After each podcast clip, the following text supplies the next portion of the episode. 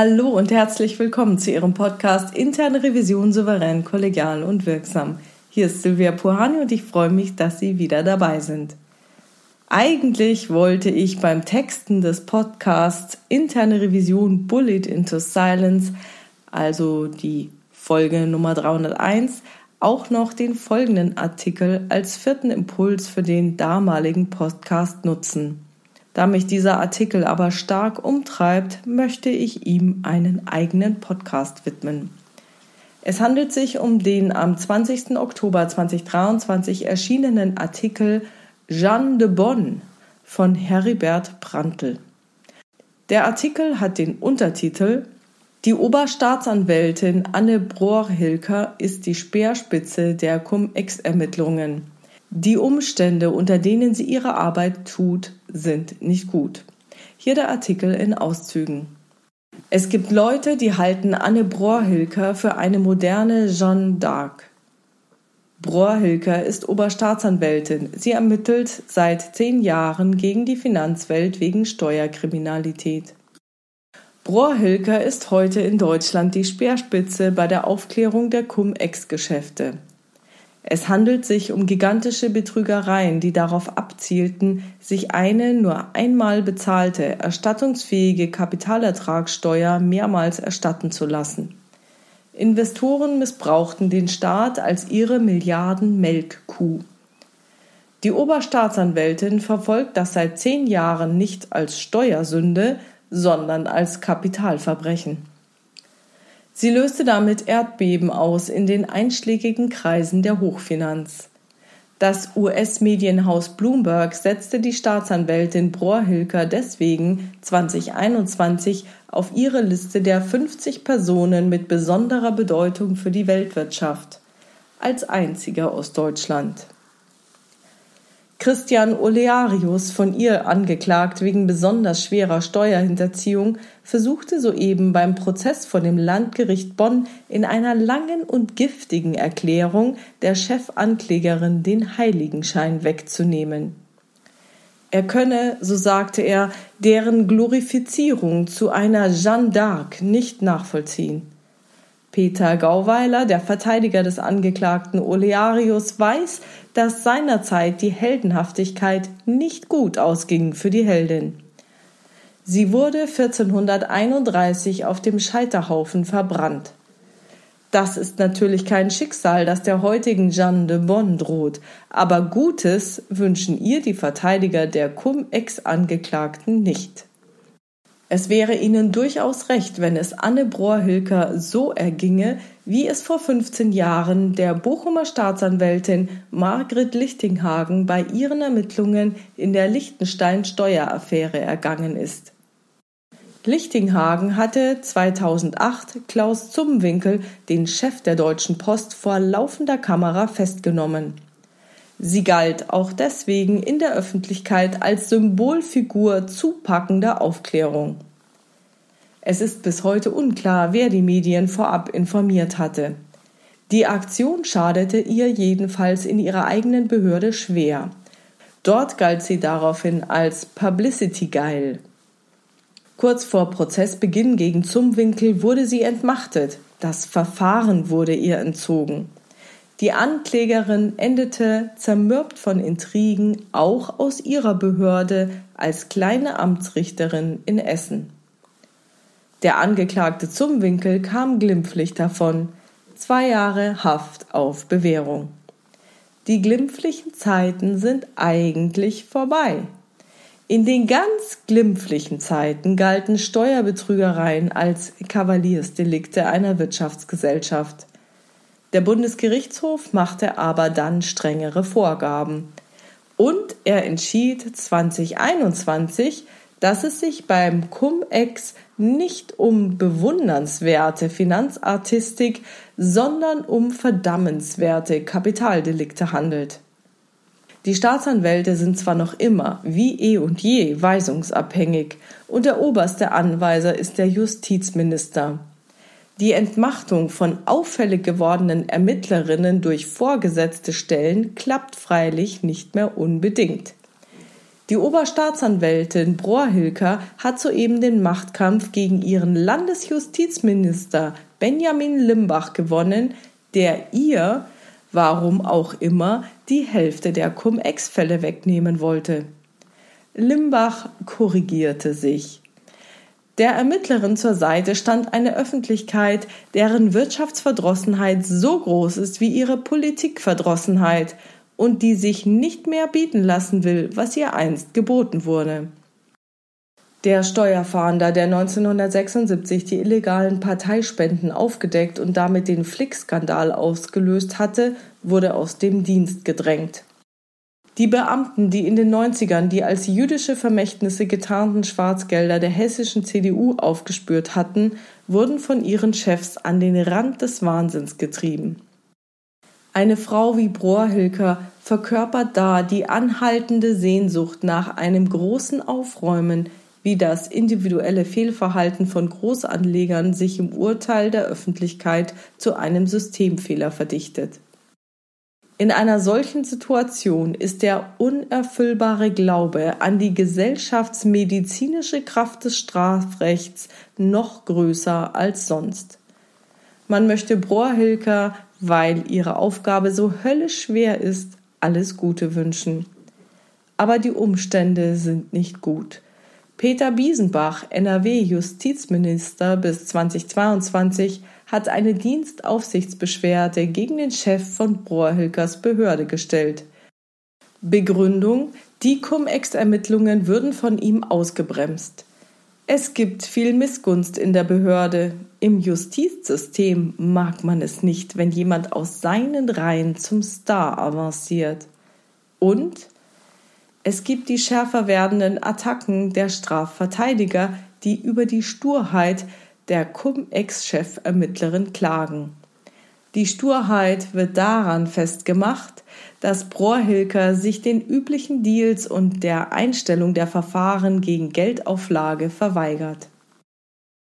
Das stärkt zwar zunächst ihren Ruf in der Öffentlichkeit, birgt aber die Gefahr, dass sie an der Vielzahl der Verfahren erstickt. Wie sollen Verfahren gegen derzeit 1700 Cum-Ex-Beschuldigte abgearbeitet werden? Es wird nicht lang dauern, bis die Fragen kommen, wo denn die Masse der Cum-Ex-Anklagen bleibt. Das Landgericht Bonn baut in Siegburg ein eigenes Gebäude, um dort die erwartete Vielzahl der Anklagen verhandeln zu können. Es wird in einem Jahr bezugsfertig.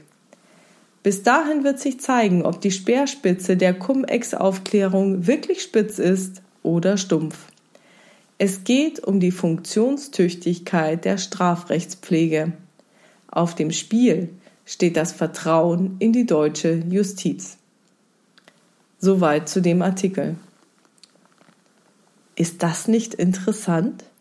Stellen Sie sich doch einmal vor, Sie müssten die Funktionsfähigkeit der Strafrechtspflege prüfen.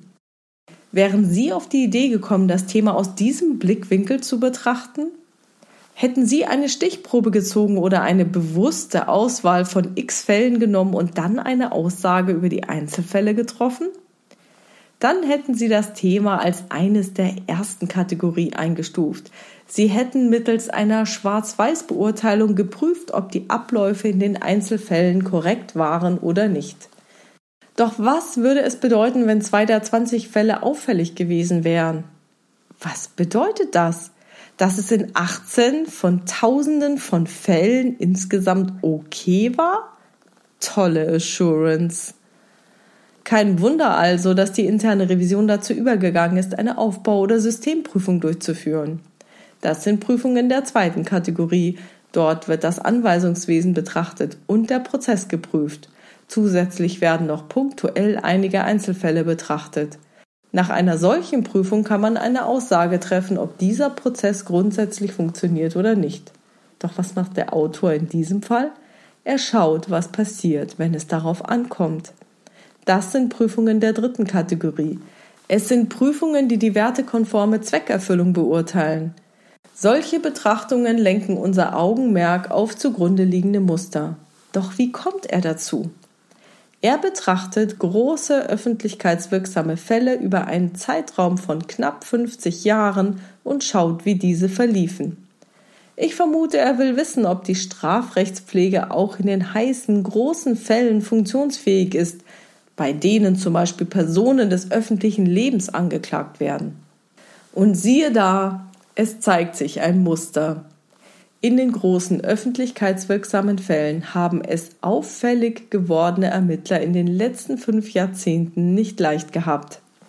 Sie werden als Publicity geil oder stur hingestellt, weil sie konsequent vorgehen und sich den üblichen Deals oder der Einstellung von Verfahren gegen Geldauflage verweigern. Gegen sie wird auch behördenintern intrigiert. Naja, es handelt sich ja um einflussreiche Personen, die gut in die Politik vernetzt sind. Die Staatsanwälte werden entweder gleich direkt entmachtet oder es wird der Versuch dazu gestartet sie werden aus dem Dienst gedrängt oder von ihren Chefs angabegemäß an den Rand des Wahnsinns getrieben. Angeklagte hingegen kommen anscheinend relativ gut dabei weg, können sich auf die üblichen Deals und die Einstellung von Verfahren gegen Geldauflage verlassen, und falls es doch zum Prozess kommen sollte, dann bekommen sie kurz vor Prozessbeginn neue zuständige Staatsanwälte, was anscheinend dazu führt, dass die Sache relativ glimpflich mit einer Bewährungsstrafe endet. Ist das nicht cool? Nein. Nicht, dass die Angeklagten so gut dabei wegkommen. Die Prüfungsmethode, das ist ein klassischer systemischer Blick auf das Ganze. Das ist keine Zeitpunktbetrachtung oder ein Prüfungszeitraum, aus dem eine Stichprobe gezogen wird. Hierbei handelt es sich um eine noch viel höhere Flughöhe. Man tritt einen weiteren Schritt zurück und betrachtet nicht nur den Ablauf eines Prozesses, sondern auch die zugrunde liegenden Interessen der einzelnen Akteure. Dann beobachtet man die Interaktionen der Akteure. Ist man weit genug entfernt und löst sich von den Details des Einzelfalls, kann man die zugrunde liegenden Muster erkennen. Worum geht es hier wirklich? Welches Spiel wird hier gespielt? Welche Spielregeln scheinen zu existieren? Was passiert, wenn sich jemand nicht an die Spielregeln hält? Welche unmittelbaren und mittelbaren Auswirkungen hat das? Solche Prüfungsaussagen haben eine noch viel höhere Aussagekraft. Sie spiegeln die aktuellen relevanten Rahmenbedingungen wider und zeigen, wie es in Zukunft laufen wird, wenn diese Rahmenbedingungen so bestehen bleiben werden. Erkennt man diese Muster, lohnt es sich zu unterscheiden, welche Muster hilfreich sind und welche nicht. Hilfreiche Muster kann man unterstützen. Nicht hilfreiche Muster sollte man versuchen zu unterbinden. Ein erster Schritt ist immer, diese Muster transparent zu machen und zu benennen. So wie es Heribert Prantl, der Autor des Artikels, getan hat. Dies schärft schon einmal das Auge und lenkt unsere Beobachtungen im aktuellen Fall. Sollte dieser Fall wieder erwarten zu einer Strafe ohne Bewährung führen, dann können wir hoffen, dass die Strafrechtspflege funktionstüchtig ist und bleibt. Sollte es jedoch wiederum zu einer Entmachtung der Staatsanwältin und einem glimpflichen Urteil auf Bewährung kommen, haben wir ein weiteres Argument, weshalb eine Anpassung der Rahmenbedingungen erforderlich ist. Sie scheinen eine allzu starke Einladung für die gegenwärtige Praxis zu sein. Wer mehr zu diesem Prüfungsansatz wissen will, der kann sich jetzt schon auf mein neues Buch freuen. Es ist leider noch immer in Arbeit, gedeiht aber prächtig. Es soll ja auch gut werden. Selbstverständlich können Sie sich in der Zwischenzeit, bis das Buch fertig und veröffentlicht ist, an mich persönlich wenden, wenn Sie einen Beratungs- oder Coachingbedarf haben oder einfach mal mit meiner Anleitung und Begleitung diesen Prüfungsansatz ausprobieren wollen. Sie wissen oder hören ja gleich, wo und wie Sie mich finden. Und das war's schon wieder für heute. Ich freue mich über Ihre Ideen, Gedanken und Kommentare auf meiner Webpage oder in der LinkedIn-Gruppe Interne Revision souverän, kollegial und wirksam unter dem Post zu diesem Podcast. Vielen Dank dafür. Wenn Sie weitere Informationen zu mir und meinen Aktivitäten erhalten wollen, dann tragen Sie sich doch gerne für meinen Newsletter auf www.puhani.com ein. Ja, und sonst können Sie mir immer mailen an info@puhani.com oder Sie nutzen das Kontaktformular auf meiner Webpage www.puhani.com. Wenn Sie Ihre Absendemailadresse weglassen, kommt Ihre Nachricht vollkommen anonym bei mir an. Dann kann ich Ihnen aber auch nicht antworten. Wenn Sie Ihre E-Mail-Adresse hinterlassen, habe ich eine Chance, Ihnen zu antworten. Ja, wie immer, wenn es Ihnen gefallen hat, teilen Sie den Podcast unter Ihren Revisionskolleginnen und Kollegen. Und ähm, vielen Dank für Ihre Rückmeldungen. Ich freue mich immer drüber. Also, bleiben Sie dran und hören Sie gerne wieder rein in Ihren Podcast Interne Revision souverän, kollegial und wirksam. Mein Name ist Silvia Puhani und ich wünsche Ihnen erfolgreiche Prüfungsprozesse.